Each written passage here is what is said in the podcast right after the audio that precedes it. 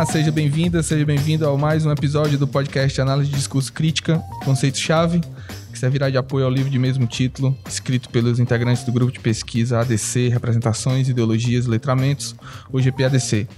Neste episódio, nós vamos abordar o conceito de discurso a partir das seis vertentes da ADC. Eu sou Felipe Teixeira e participam comigo desta edição o Lucas Teixeira, que é mestrando em Linguística Aplicada na UES. Opa, estou aqui e a Rebeca Sales, doutoranda em Linguística na UFC. Olá, pessoal. Também participou da produção deste capítulo do livro o Alexandro Pereira, que ele é graduado em Letras Espanhol pela UES, mas infelizmente ele não pôde gravar aqui conosco. E a parte que lhe coube, né, na confecção do livro, vai ficar com a Rebeca e o Lucas. Então, para começar, pedir a Rebeca para fazer um pequeno é, histórico aí do grupo e do tema, que é fundamental para todo o livro e para a própria abordagem, a própria é, análise de discurso crítica, que é, se é do discurso, então vamos saber o que é discurso. Muito bem, então, Felipe, nós estamos muito felizes de participar desse, desse projeto né, multiplataforma promovido pelo GPADC. É, nós somos, como você apontou, é, uma pesquisadora e dois pesquisadores em diferentes etapas de formação, com diferentes experiências com pesquisa. E nós achamos muito importante essa característica na idealização do nosso texto, né? Porque a gente passou das dificuldades que nós tivemos em nos apropriar de, de conceitos tão complexos como o de discurso. E a gente pensou na organização desse texto da maneira mais didática possível, inclusive incluindo exemplos, né, para que ficasse mais clara a compreensão, porque muitas vezes esses conceitos eles são abordados de uma maneira muito filosófica, mas nós tentamos ao máximo colocar de uma forma mais simples, né?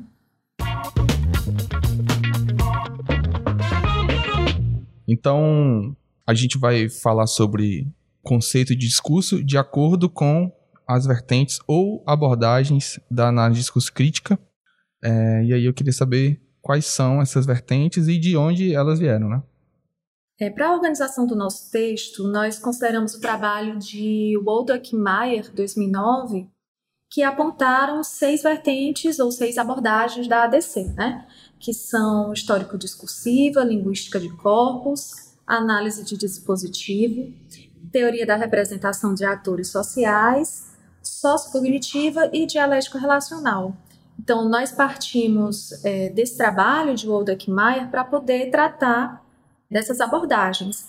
Por quê? Porque há algumas controvérsias, se algumas delas são realmente vertentes da ADC ou se elas não constituem exatamente uma vertente, né? Mas todas elas têm uma coisa em comum, elas partem da sua conceitualização de discurso de ordens de discurso de Foucault. Né? Então, para Foucault, ordens de discurso são, em linhas gerais, formas de organização do discurso, né? Em que práticas sociais, quais são as regras para se ter acesso a determinados discursos.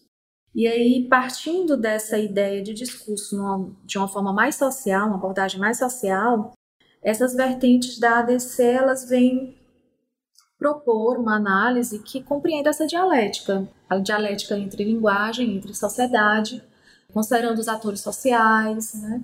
Então, apesar de cada uma delas ter diferenças, especificidades epistemológicas e metodológicas, inclusive uma delas se considera, na sua idealização, uma teoria e um método, né, que é a dialético relacional, é, todas elas partem dessa visão ontológica de discurso de Foucault, né, que seria a base para a constituição desses conceitos.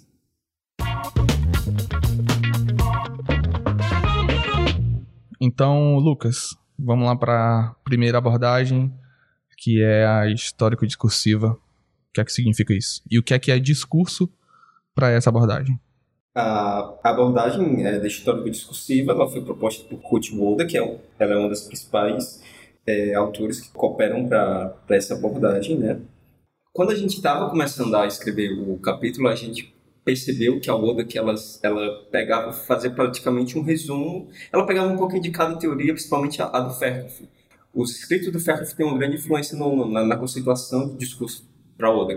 Então a gente tem essa concepção mais ampla mas ao mesmo tempo com um, um aplicamento mais específico. Eu acredito que a principal diferença, inclusive, dela para as outras abordagens é que a Oda consegue ver que o discurso ele consegue registrar um, a, a ideologia, todo o contexto histórico de, um, de uma época. Então, a sua abordagem também ela tem um viés muito diacrônico. Então, algumas pesquisas que a, os pesquisadores tentam é, pesquisar utilizando essa abordagem é fazer essa diacronia de ver de que forma o discurso, vamos supor, sobre a mulher brasileira, é uma candidata a prefeita de Fortaleza anos atrás, e vamos comparar com é, o discurso que, que emerge hoje em dia, nesse contexto mais, um pouco mais avançado, não sei se poderia dizer mais avançado.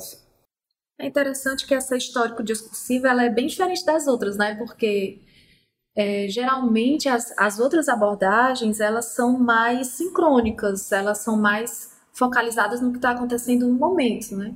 Enquanto a histórico-discursiva ela já mostra que é possível uma visão do discurso de acordo com o tempo, a sua modificação no tempo, né? Isso.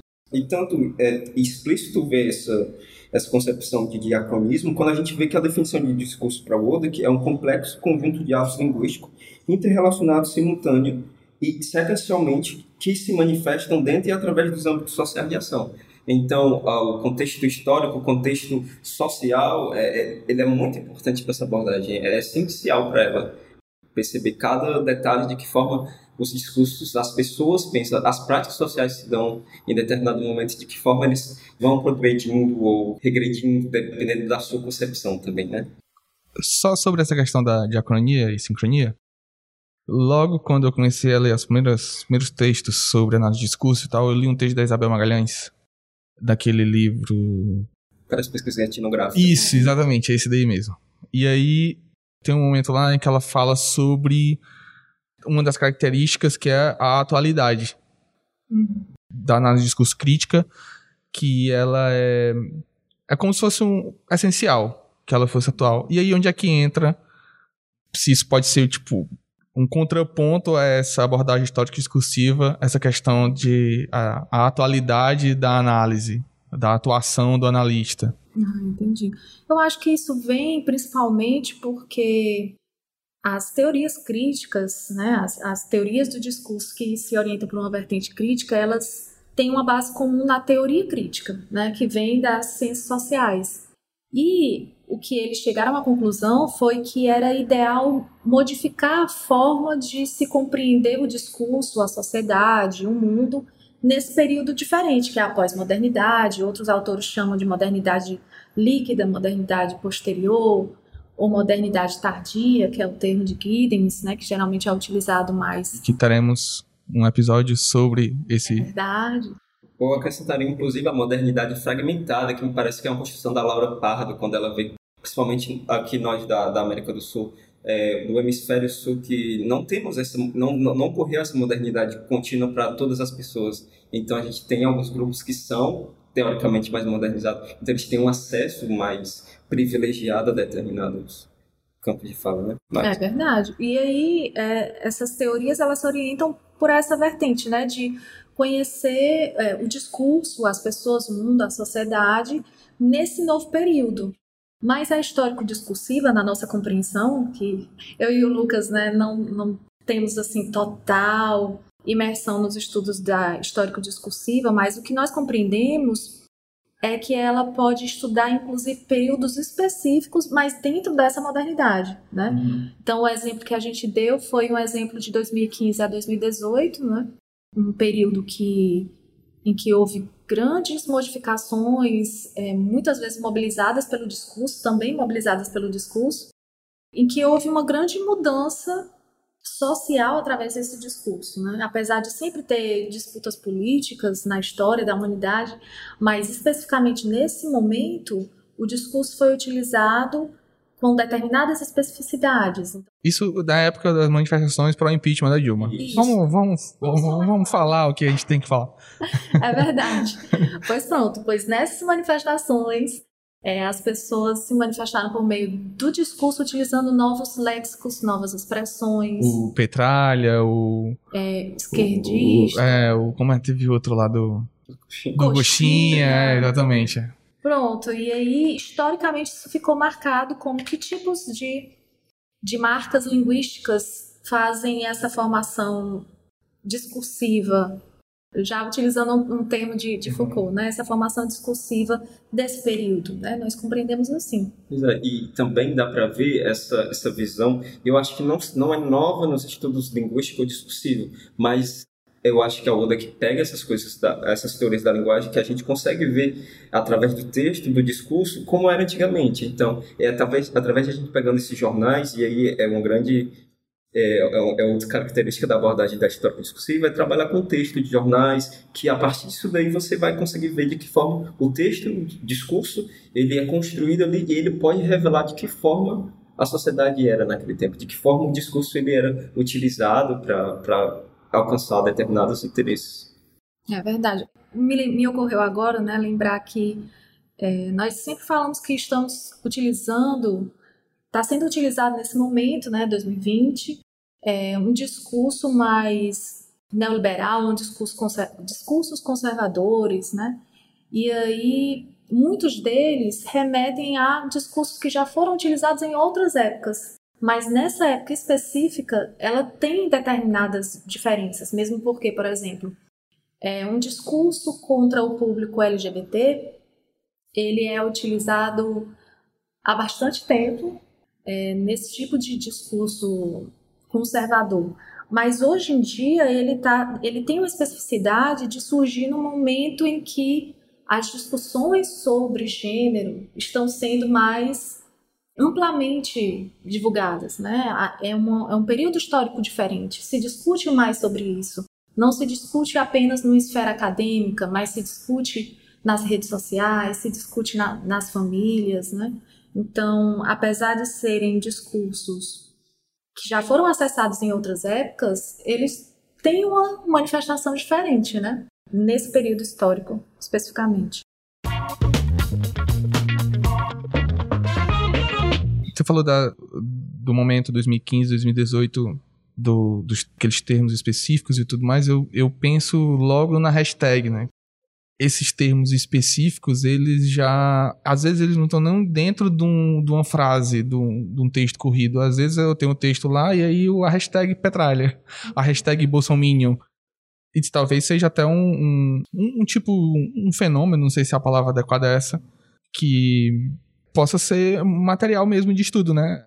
De como certos termos, às vezes, eles nem precisam estar no, no texto corrido, mas eles estão. Eles marcam essa época, marcam esse momento político, histórico e tal. Agora, eu incluiria, talvez, uma pesquisa envolvendo a hashtag, essas coisas, na linguística corpus, que a, que a Rebeca vai falar agora há pouco. Mas, assim, é só para porque eu acho que a gente tem uma visão. Eu acho que a linguística corpus ela pode ter essa visão mais talvez mais complexa do que o texto, do que onde a palavra pode ter, ao envolver métodos qualitativos e quantitativos, né? Porque eu acho que a linguística de corpus ela não, não vai fixar tanto na talvez nessas escolhas lexicais, até porque é, eu acho que a linguística de corpus ela vai ter mais ela vai precisar de um de uma corpora bem maior para poder hum. aflorar, né?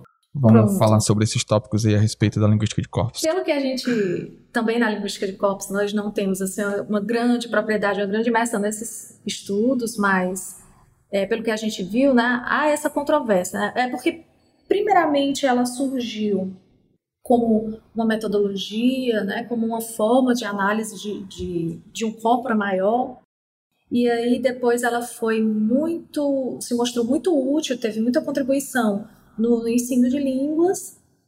E quando ela passou para os discursivos, parece que ela estava deslocada, né? Ela não foi criada para isso. Aí pegaram para os estudos discursivos. Mas eu acredito, assim, pelo que a gente estuda de metodologia, de triangulação, é importante ter acesso a uma visão ampla do, do conceito, né? Uma visão ampla do objeto de pesquisa. É interessante a gente ter várias perspectivas né? E a perspectiva quantitativa também é interessante, né? E a linguística de corpos, pelo que a gente viu também, utiliza uma abordagem quantitativa para contribuir com a abordagem qualitativa. Então, ela não é apenas quantitativa, uhum. né? Então, o fato de haver uma recorrência lexical, uma recorrência de determinada construção discursiva, ela vai dar uma ideia mais ou menos de como se constrói um determinado discurso. São os discursos de práticas específicas. A partir de uma contagem de termos, de expressões, de frases. Termos, frases. É.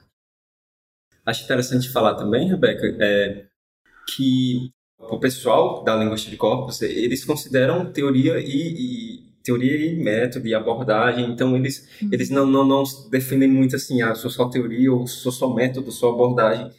Para quem trabalha realmente com a linguística de corpos, falando fora do nosso campo aqui do discurso, mas é, o discurso, é, é, nessa abordagem é, da linguística de corpos, ela é tão ampla que todo mundo praticamente está utiliza a linguística de corpos na, nos estudos do discurso, nos estudos da sociolinguística. Ah, sociolinguística. Então, tem, tem muito... Isso, quando, quando, você falou da questão quantitativa, eu remeti logo à sociolinguística, a sociolinguística, né? que foi uma das primeiras, acredito eu, que foi para essa visão mais social, né, o linguístico mais social, Agora eu fico com o pé um pouco atrás, Rebeca, de, de, não sei se ainda existe, talvez ainda existe no campo da linguística, pesquisas que são puramente quantitativas, não sei. Eu acho que nas exatas pode até ter, não sei, mas eu acho que nos estudos da linguagem, e aí eu penso muito no meu campo que eu estou localizado, na linguística aplicada. Eu acho muito complicado alguém da linguística aplicada fazer um, uma pesquisa só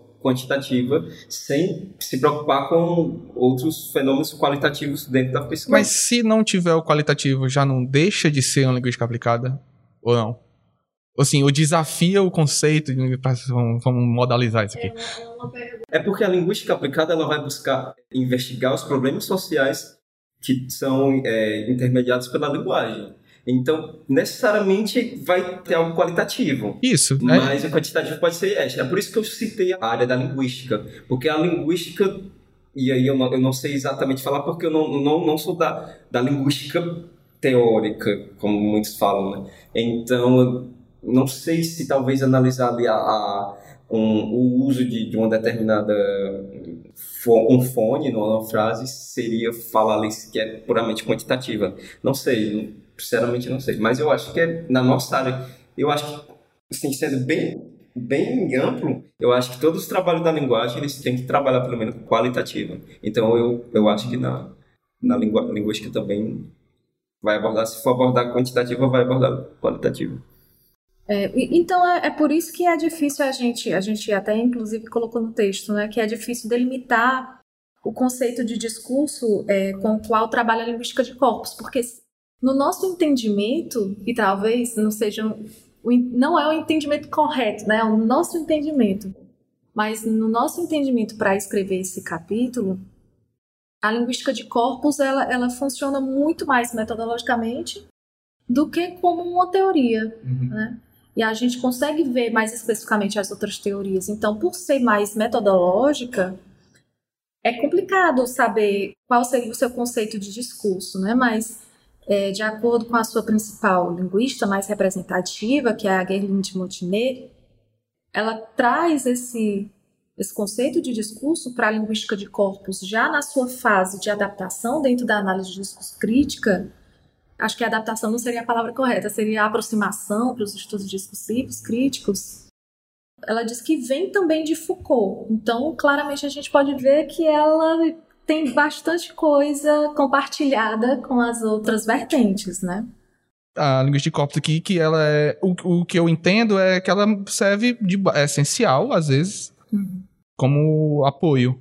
Mas eu acho importante, Felipe, destacar que a, a, a, abordagem da linguística de corpos ela não é só análise da quantidade de recorrências no texto. Uhum. É, eu acho que é o Motner que vai falar ela, né? Que é ela. ela.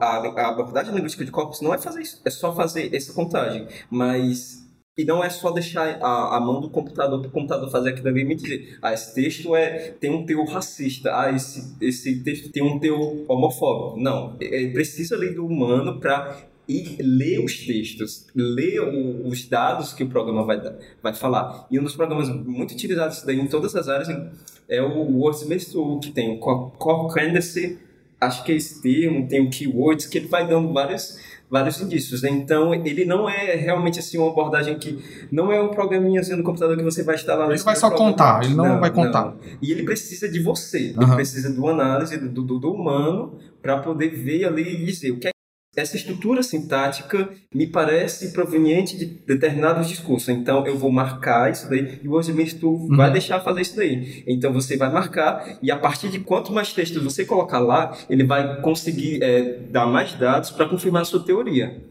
Mas ele não é assim para você realmente abandonar. Ah, eu vou só criar um programa e deixar na mão do, do, do computador para fazer toda a análise tem que ter ali o, o, o humano e, e, entender. E não, por mim, eu acho que seria super válido a, talvez até essa visão talvez do senso comum de analisar algo ali, porque muitas vezes é, é, é muito explícito ver a construção discursiva, ver, ver de que forma a repetição da, da, das palavras ou, ou determinadas expressões. Formas, expressões. É como vocês colocaram no, lá no capítulo, não sou racista, mas, uhum. né? Que é muito recorrente que é muito nesse recorrente, tipo de discurso. Né? cristalizado até na, na, nossa sociedade, assim, no senso comum. Então as pessoas começam a perceber. Então eu não seria tão é, extremista de dizer uhum. que talvez eu precise de uma teoria para fazer análise de discurso crítica, não sei. Mas é, normalmente ela, ela vai utilizando a linguística de corpos com outras abordagens. É, principalmente dialético relacional e sociocognitiva, né? Demonstrando que essas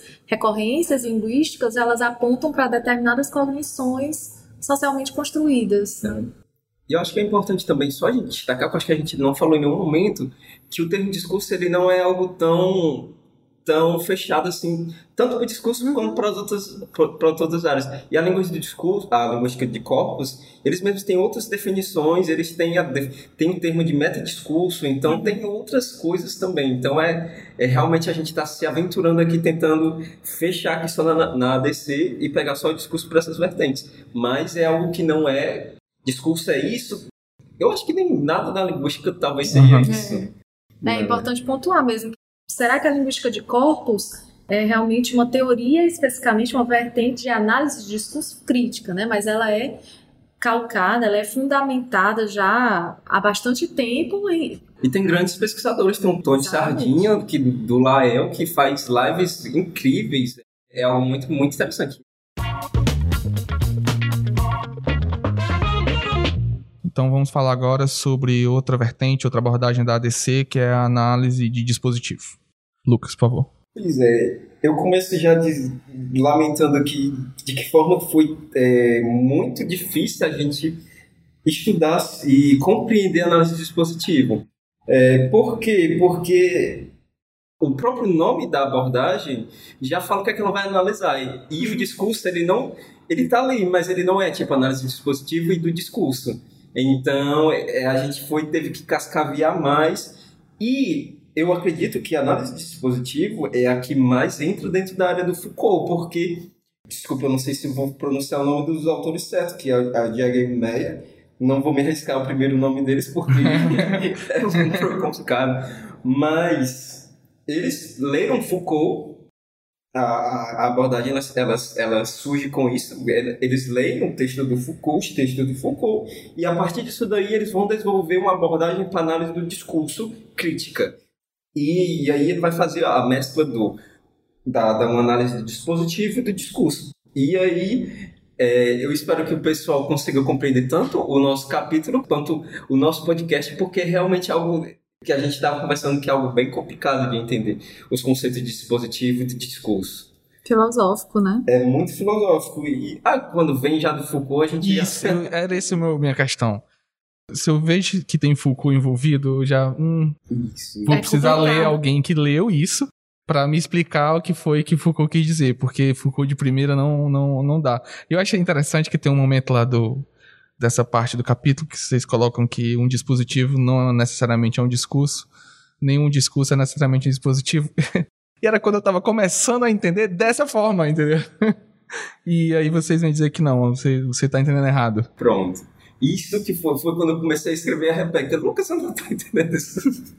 Mas é realmente complicado. E aí eu posso explicar, tipo assim, ah, o dispositivo, o Foucault vai entender que para se estabelecer uma relação de poder, e aí é, é a grande parte, do, a grande contribuição uma das grandes contribuições do Foucault é ver a relação de poder na sociedade. E aí o Foucault vai dizer que existem os dispositivos e existe um discurso. Os dispositivos seriam esses, essas coisas que não são linguísticas, assim, em primeiro momento, vamos imaginar, vamos supor, como o dispositivo seria uma aliança, tanto que eu sinto até no, no, no, no texto. Uma aliança não é um texto em si, e aí vamos, sair um pouquinho da, das concepções da linguística textual, etc.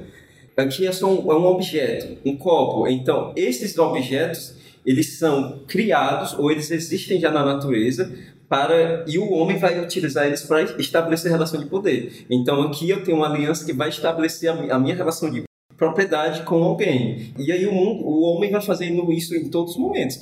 E aí o, Foucault ele vai focar principalmente na, na sexualidade, né? Então ele vai ver que vai a modernidade, os, os avanços da modernidade, eles vão, vão criando todos os objetos para para impulsionar essa sexualidade para transformar. Então aí tem os dispositivos. Peraí, a aliança, no caso, é um dispositivo? Um dispositivo. Então, um contrato de trabalho é um dispositivo. Pronto, aí é que vai entrar no segundo ponto. Tá vendo? Quando Foucault vou... nunca é. É isso, então é, é isso. Não, não é assim. Aí agora eu vou. Eu entro para o conceito de discurso. Então aí agora eu tenho o texto, a linguagem. Então aí eu posso ver a fala. Então vamos, vamos imaginar como os atos pragmáticos do Wittgenstein, da, da, da pragmática, né? Quando eu falo, eu te considero, eu, eu, eu vos declaro marido e mulher. Ou quando eu tenho um texto que vai, falar, vai delimitar alguma coisa, relação de poder. E aí é quando a gente vamos entrar, tipo, numa declaração, numa Bíblia. Então eu tenho um dispositivo, porque ele, ele é um objeto ali, mas ele é um discurso também. Então ele pode ser os dois. Mas aí quando, quando não. Uma aliança não seria um discurso, ou seria? Fica a questão. Não sei se você quer. O diploma, por exemplo, pensei aqui agora, não sei. O nosso diploma, né? Pronto. Que nos então, dá um poder. Dá um poder. Mas, mas a, não é um discurso. Às vezes, mas a questão linguística ali, ela só vai ser levantada em determinado momento. Tanto que a gente fala no, no capítulo, inclusive, que os discursos dispositivos, eles só agem situadamente num, num, contexto histórico e tal. Então, pode ser que essa aliança 10 anos atrás não, não tinha essa relação de poder. Eu entendi como se o dispositivo contivesse um discurso. Por exemplo, a Bíblia, o dispositivo, ela contém o discurso. O, diploma é um dispositivo que contém um discurso, que, sei lá, veicula um discurso. É porque não, não, não tem como dizer necessariamente que o dispositivo ele não é um, um discurso, mas ele pode ser. Quando eu falei aquilo sobre não ser não necessariamente ser um ou outro, é uhum. é por causa que eu vou falar da, do contexto histórico. Então, certo. Então pode ser que algo hoje não seja, não seja. Certo. E aí é parte da, do, do homem, das práticas sociais de, de relacionar uma, uma ordem ou, ou algo assim. Tanto que eles vão, vão ver que essas relações de poder elas podem ser estabelecidas de diversas coisas. Eu acho que é tipo assim, tipo a linguagem, as coisas materiais e as coisas não materiais. Tipo assim, então tem coisas que o homem também constrói e tem coisas que o homem não constrói. E aí ele começa a, a, a estabelecer uma relação de poder aí. Pra deixar assim mais, mais fácil, mais fácil de compreender essa relação de dispositivo e de discurso, porque eles não vão existir separadamente. Isso, isso tem que ficar um pouquinho claro. Eles vão agir para ajudar um ou outro em estabelecer as práticas sociais e estabelecer as relações de poder. Só um parênteses antes de tu continuar para essa questão histórica que tu falou anteriormente. Então, voltando para a aliança. Certo. A aliança ela só é dispositivo se ela também contiver um discurso, se ela veicular um discurso, se ela representar um discurso. No contexto histórico. E aí é um contexto Isso, exatamente. Contexto histórico que as pessoas Então ela, ela deixa de ser dispositivo no momento em que a aliança não significa mais não, nada não com... Pra ela. E isso fica muito claro no texto, quando eles falam que as coisas e os discursos, elas podem se esvaziar de significado quando o contexto histórico não, não, não, me, não me tem interesse. Então, é tipo, um microfone, uma câmera, uma TV uma, um aparelho de leitura de livro eletrônico, antigamente, se você levasse para lá, eles não, não iam saber nada. E qual é o lance? É quando você traz essas coisas para a atualidade, você começa a ver que para eu estabelecer relações, as relações das práticas sociais, as relações de poder, eu preciso ter essas materializações e os discursos para reforçar. Então os dois ficam reforçando. Então eu tenho um discurso do casamento, eu tenho um discurso da talvez da heteronormatividade, eu tenho outras coisas que vão materializar também essa relação. vamos supor, menino veste azul e menina veste rosa. Então tem um discurso aí. Mas aí quando eu começo a materializar isso daí, então eu tenho duas coisas que vão andando juntamente. Não sei, não sei se é realmente algo bem complexo. É filosófico. É muito filosófico, mas é interessante ver que existe, existe essas coisas, essas, essas materialidades. E aí é muito utilizado também em séries, quando, quando tem aquelas pedras enormes que o pessoal vai começar a adorar as pedras, então você começa a ver que tem um dispositivo ali, não é discursivo, ele é só uma pedra, uhum. e ele foi dado pela natureza, uhum. o homem não construiu. Mas aí a gente pode começar a construir um, uma escola, e aí eu começo a construir discursos, eu começo a construir uma norma para as escolas, e é assim que o mundo vai para frente, entre aspas, né? Uhum. A gente vai criando dispositivos para reforçar, porque a gente precisa de algo material. Eu acho que é uma grande necessidade do ser humano é ter uma aliança. Não, não, não, não vamos generalizar, mas eu acho que é ter uma aliança, é ter algo que você mostre ali quem você é. Tanto que a gente acaba criando, comprando personagens miniaturas, né, para representar assim os nossos interesses. Então a gente começa a materializar ali, expressar a, as nossas. Eu tava pensando, que eu entendi? se, se, por exemplo, quando nós vemos a foice e o martelo são instrumentos que serviam para o trabalho, né, o trabalho no campo. E aí, a partir do momento que elas são tomadas como um símbolo, ela aponta para determinados discursos, não sozinhas, mas juntas, elas formariam um dispositivo. Seria isso? E aí, quando a gente olha para esse dispositivo. É porque quando, quando a gente está falando sobre dispositivos, são mais materializações. Ah. Eu, não, eu não, não, não sei se a linguagem poderia ser considerada essa, essa materialização nessa abordagem, eu não sei. Porque então, parece é, discursiva. É interessante que eu lembrei, você falou da, da Foice Marcela, eu lembrei da, da suástica. Ah, que a do, ao longo do tempo, representou alguns tipos diferentes de discurso. Pureza, um tipo de... Né? Aí, aí eu viajei em 2000, no Réveillon, em 2015, 16 pro Panamá. E lá no Panamá tem um, um, território que ele é autônomo de uma comunidade indígena. A, a, tanto é que você, quando você entra nesse lugar, você tem que mostrar o passaporte e pagar uma taxa. E aí, nessa comunidade indígena, eu peguei, eu tive que pegar um barco lá e tinha uma bandeirinha lá com umas, eu não lembro quais são, acho que era amarela e vermelha e a suástica. E eu, gente, índios nazistas. E aí, e aí fui perguntar, os caras, não, isso aqui tá aqui há muito mais tempo, a gente usa isso aqui, ó. Esse símbolo aqui que é, é eu não lembro exatamente o que é que significa. Mas é deles, não tem nada a ver.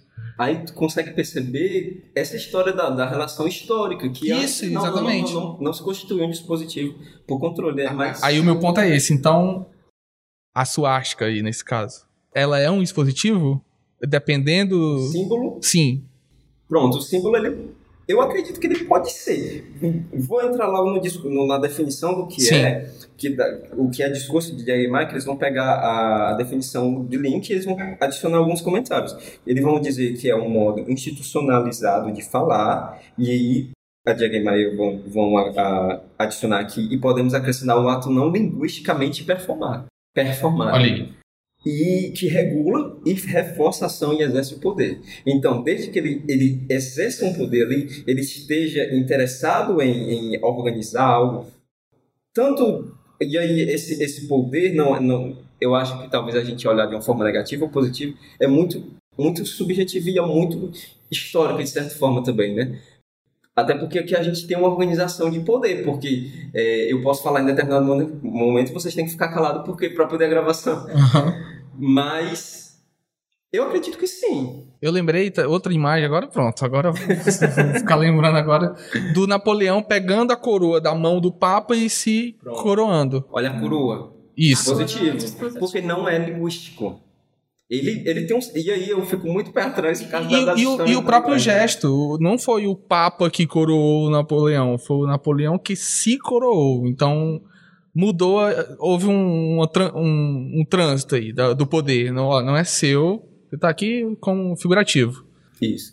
Ah, eu acho, acho bom só a gente, a gente fazer uma ressalva que, pelo que eu, a, a leitura de Jagger Meyer e, os te, e alguns textos que a gente leu, O interesse dele não é de definir o que seria linguístico e não linguístico, porque eu acho que a gente pode até ser criticado futuramente depois de a gente dizer que uma suática não, não teria seu poder semiológico ou qualquer coisa, né?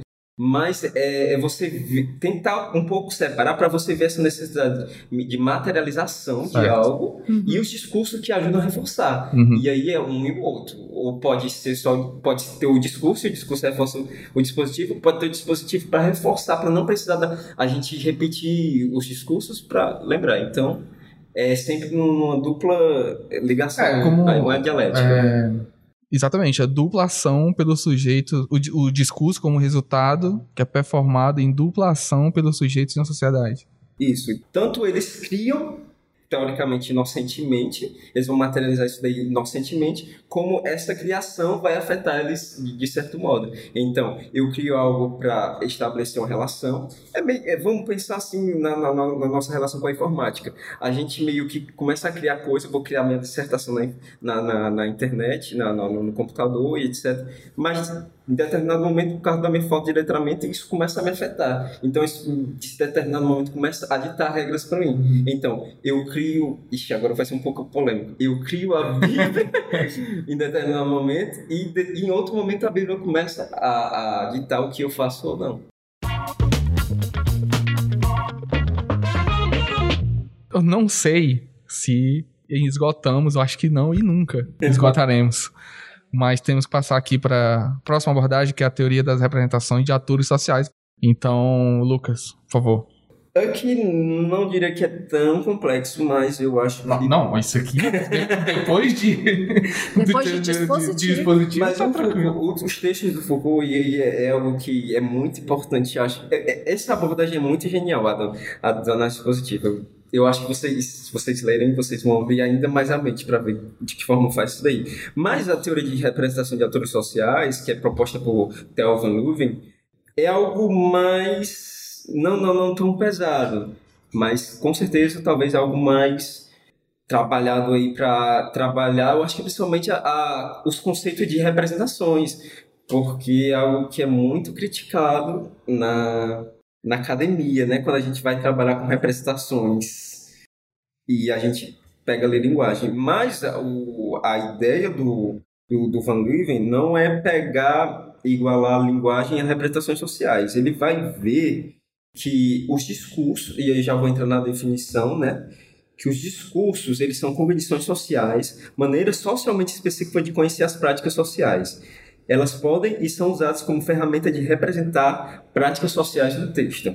Então, eu vou ter uma teoria que vai me dizer que através do texto, do discurso, eu vou conseguir ver de que forma os indivíduos são representados no texto e de que forma eles são é, marginalizados, eles são exaltados, e aí é basicamente isso. É, estão incluídos, estão, estão excluídos, excluídos linguisticamente, né? E ele vai pegar principalmente a ele vai construir a, a sua abordagem né, com a, a linguística funcional do, desenvolvida por Michael Harvey. Então, é, eu acho que talvez. Acho que é a parte de todas, né? Mas eu acho que a, a do Ferkoff eu acho que o Ferkoff tem muito orgulho de dizer que a análise de discurso é textualmente orientada dele, né? E aí a gente tem o, o, o Van Leeuwen também pegando algo que é textualmente muito orientado, que o texto pode revelar e aí não sei se o pessoal conhece a linguística sistema funcional, que vai ter as categorias e vai ter categorias materi materiais, assim, várias outras coisas que vão revelar de que forma os textos vão falar e a sua relação com a, as práticas sociais.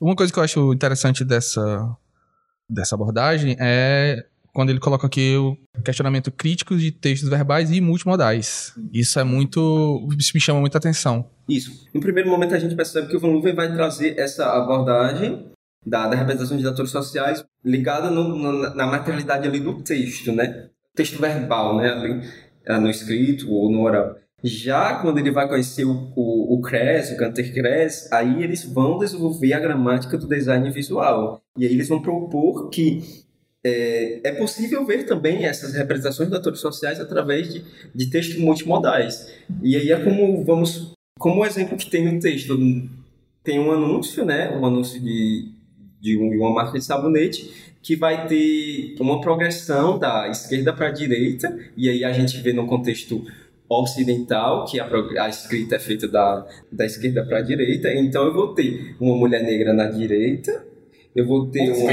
Na, na, esquerda, eu vou ter uma, uma mulher com a pele um pouco mais clara na, no, no meio, e eu vou ter uma mulher branca na direita. E aí, a proposta do sabonete é clarear sua pele. E aí fica, dá essa, essa ideia de, de, de clareamento racial, né?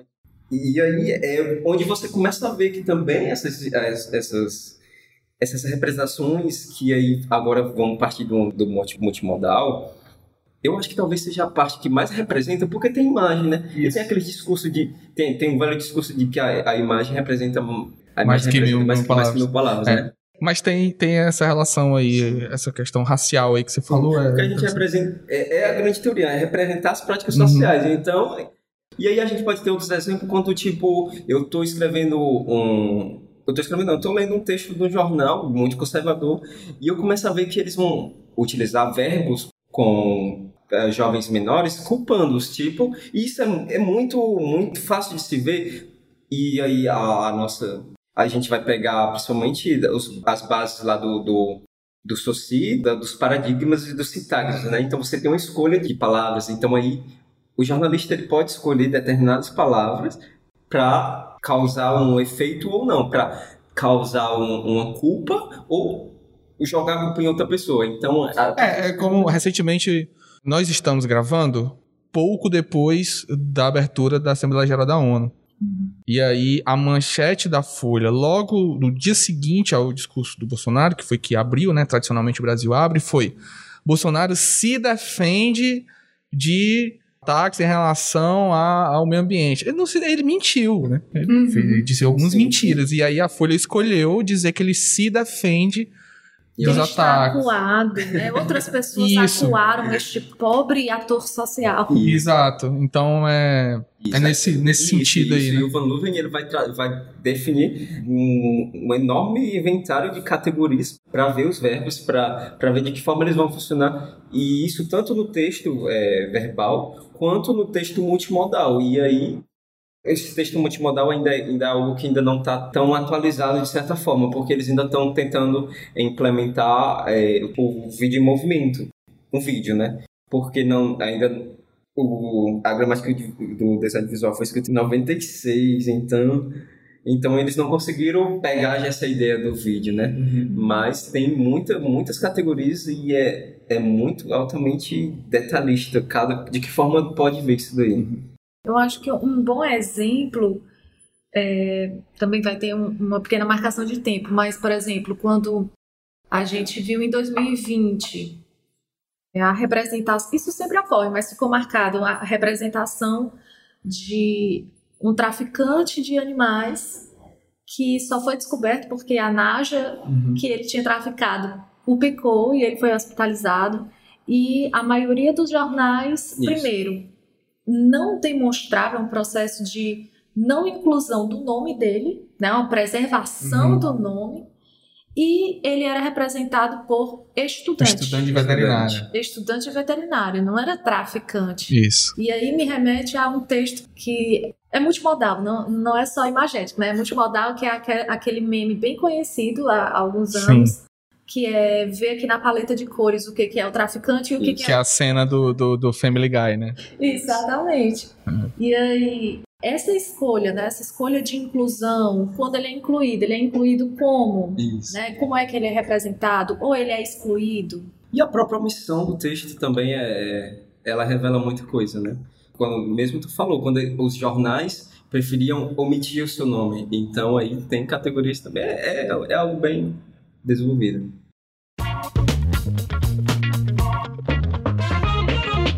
Agora a gente vai passar para a abordagem sociocognitiva do Van Dijk, continuando aqui com o Lucas.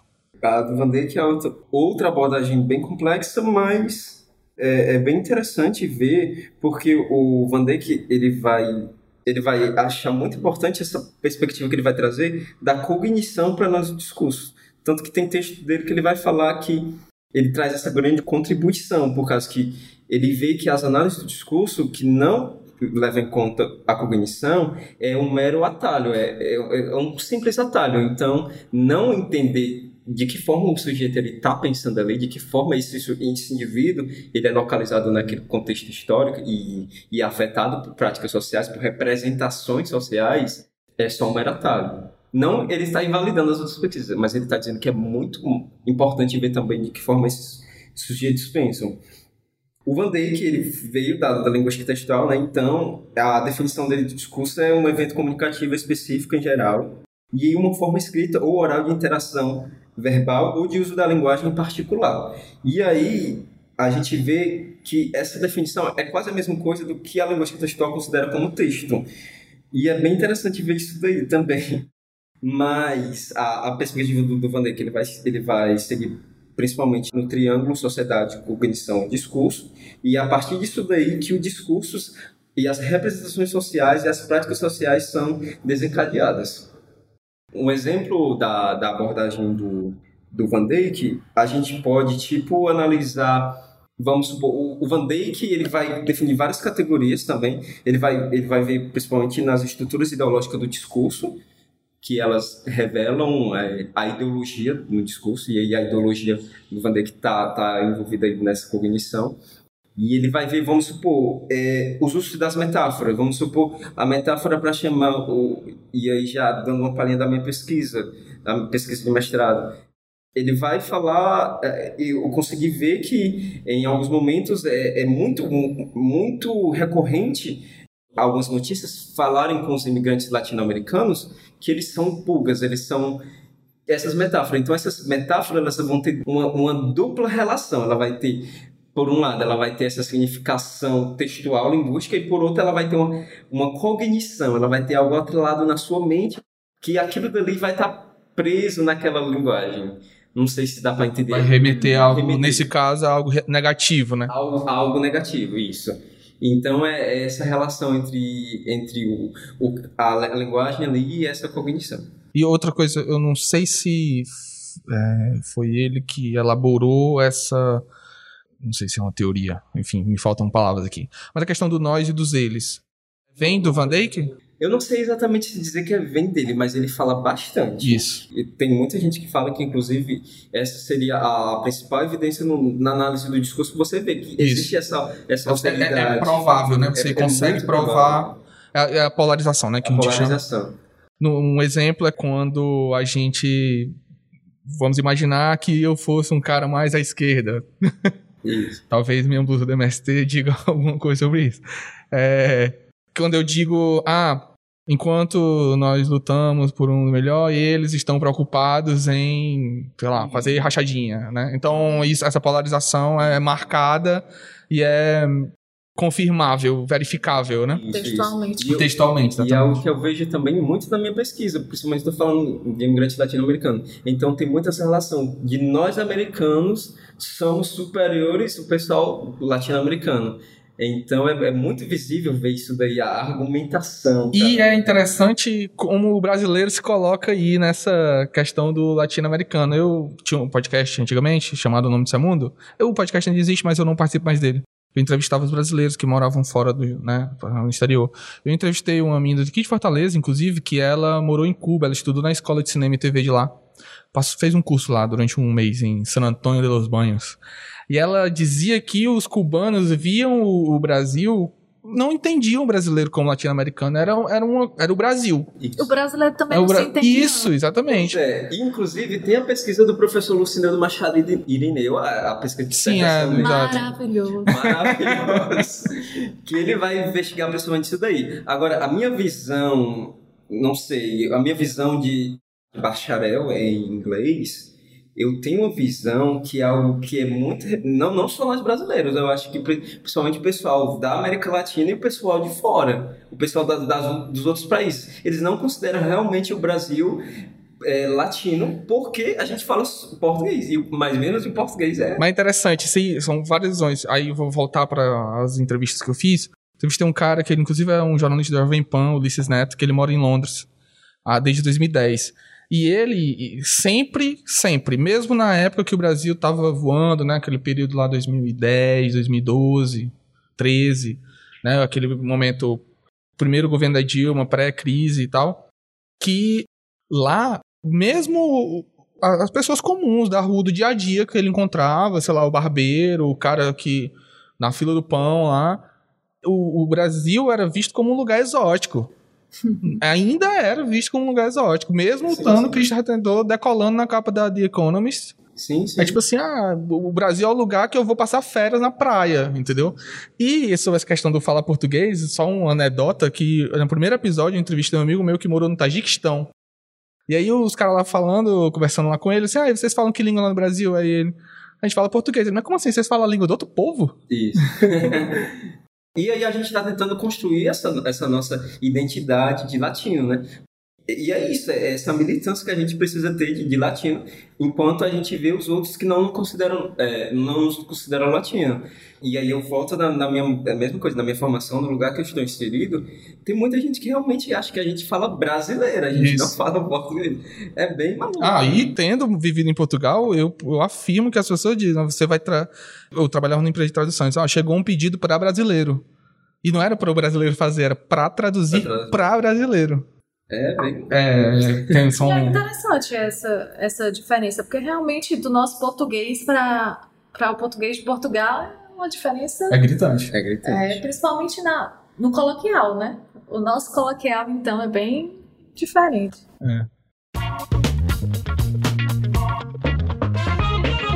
Vamos arrematar aqui com a abordagem dialético-relacional do Ferkov, Rebecca.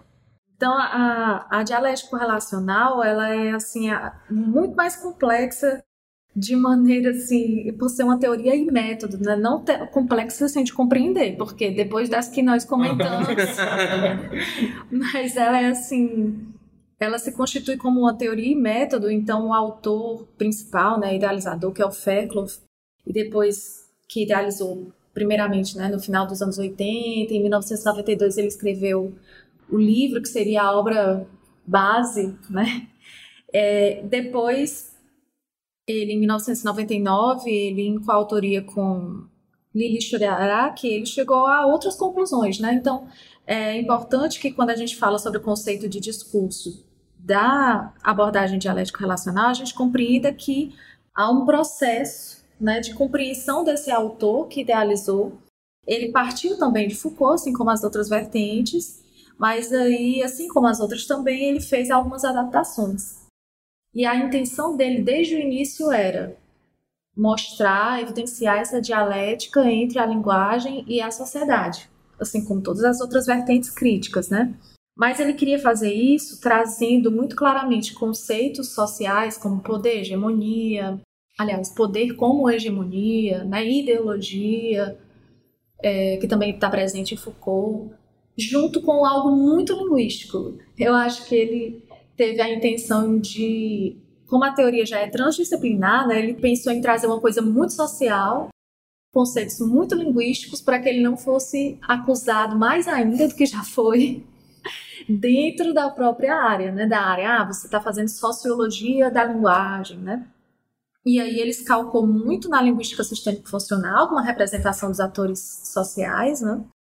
E trouxe esses elementos de uma maneira que ficasse mais clara ainda essa dialética. Então ele tem dois conceitos de discurso, né? Primeiramente ele diz que o discurso é uma prática e é, como prática ele deveria ser analisado pelo modelo tridimensional, né, que via que esse discurso é uma prática que envolvia prática discursiva, prática social e texto.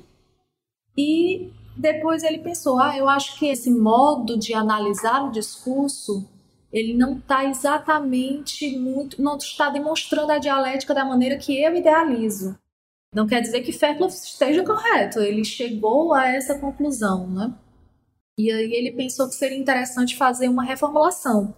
E nessa reformulação, que foi junto com Lili Shuriaraki, ele pensou que o discurso, mais do que uma prática, ele seria uma dimensão da prática social, né? E aí, sendo uma dimensão da prática social, para compreendê-lo assim, mais profundamente, seria interessante compreender não somente a parte discursiva, que é apenas uma dimensão da prática social, mas também as demais dimensões, que são a relação entre os atores sociais dentro dessa prática social, é, as crenças, os valores, e também o momento, o mundo material. E aí, muito material, eu lembro muito da linguística sistêmica funcional, né, vindo de Heidegger. Então, a compreensão dele de discurso nesse outro modelo, que é o modelo transformacional, ele acredita que ele deixou mais claro como é que a gente pode agir sobre o discurso de maneira que haja uma mudança, uma possibilidade de mudança discursiva e posteriormente mudança social, né? Então, por isso o modelo transformacional, né, de transformar essas dimensões da prática social para poder transformá-la. E acho que é uma das grandes contribuições da, da abordagem do, do Ferhoff, né? É ver que não necessariamente a gente vai mudar, mas a gente tem que pelo menos tensionar ali. Não, não, sei se a Reba concorda, não sei se todos os pescadores da curso concordam, mas acho que no fundo a gente tem um sentimentozinho que a gente pode sim mudar. Hum. Assim, a gente está fazendo a nossa parte. E aí a gente tem esse, aos poucos, aos poucos a gente vai conseguindo. Não, não, sei se todos os... Sim, sim. É um objetivo, assim, bem ousado, né?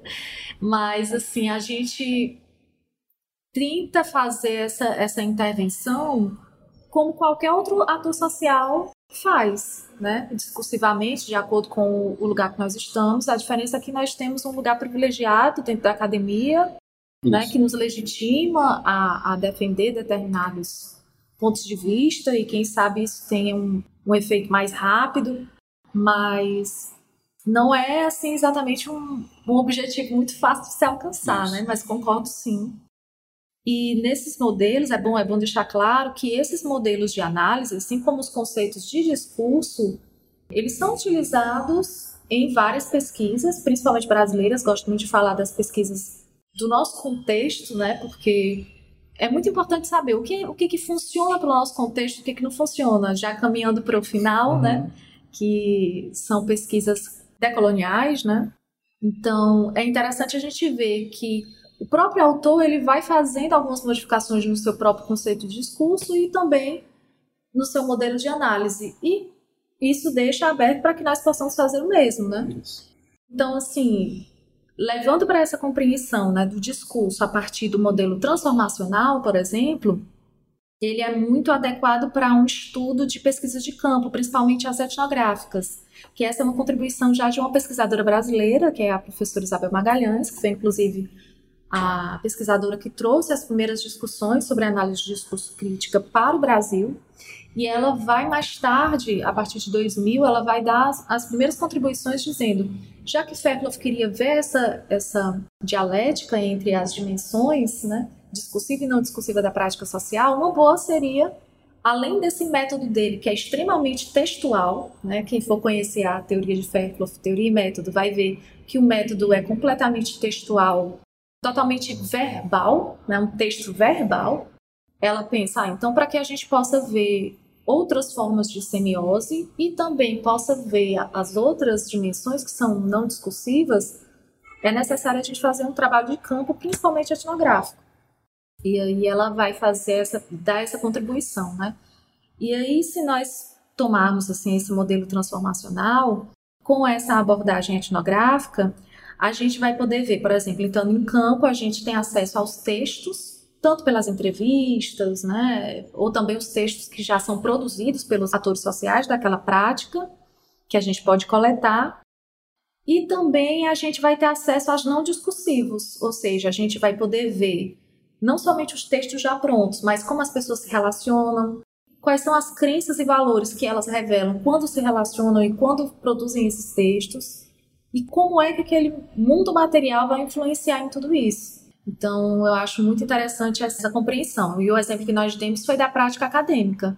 Então, nós, se nós formos fazer uma análise discursiva a partir da dialética relacional, né, sobre a prática acadêmica, a gente tem que ver não somente os textos, que para Fairclough é a materialização dos discursos, né? A gente só vai estudar os discursos tendo acesso a esses textos.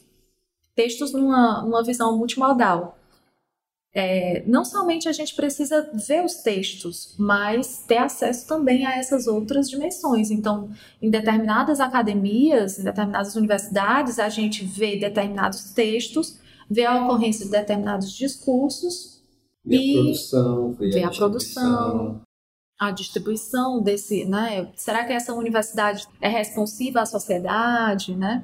Então, tudo isso é importante para a análise dialético-relacional. Para finalizar, assim, nas nossas conclusões, nós deixamos claro que essas abordagens, assim como os próprios autores dizem, principalmente o Goldock Maia, essas abordagens elas podem ser associadas, né? Há contribuições se você utilizar mais de uma abordagem. Isso quem vai dizer é o seu corpus, né? O seu objeto de pesquisa, justamente porque essas abordagens elas são geralmente indutivas, ou seja, você primeiro tem que conhecer aquele objeto e o que, que ele está pedindo, que tipo de abordagem teórica, que tipo de abordagem metodológica, né? Então, não tem como vocês descobrirem, né, decidirem qual é a abordagem essencial para o seu objeto sem conhecer o objeto minimamente. Então, a partir disso, é por isso que a gente deixou bem claro né, a importância de se compreender assim, um contexto situado e por isso dando assim, uma abertura, dando um olhar para as visões discursivas decoloniais, né, as latino-americanas principalmente, que estão mostrando aí novas visões de discurso, novas formas de abordar os estudos críticos do discurso. E como a gente colocou no final do texto, é quem sabe aí outros autores passem a ser um autor base para tantas outras vertentes, tantas outras abordagens de discurso aqui, tanto para a América Latina quanto também mundialmente. Isso. E aí é importante também falar que eu acho que o nosso livro ele vai conseguir dar esse panorama de, das abordagens, do que é conceito de discurso, do que é ideologia, poder e vários outros conceitos chaves da, no discurso.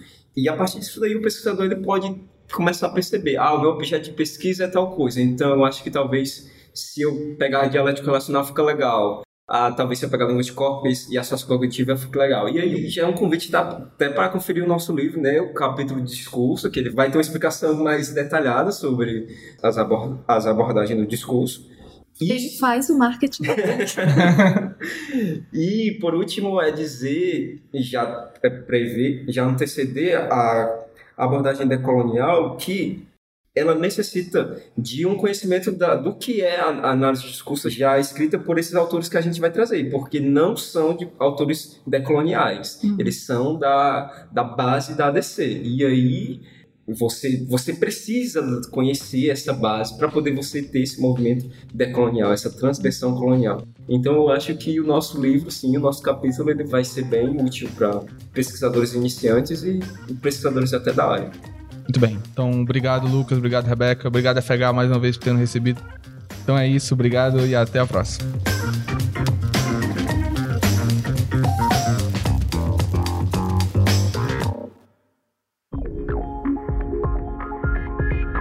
Este podcast é uma realização do grupo de pesquisa Análise de Discurso Crítica, Representações, Ideologias e Letramentos, o GPADC, da Universidade Estadual do Ceará, e produzido pela Etc. Podcasts Acadêmicos em parceria com a 20 a 20 produtora.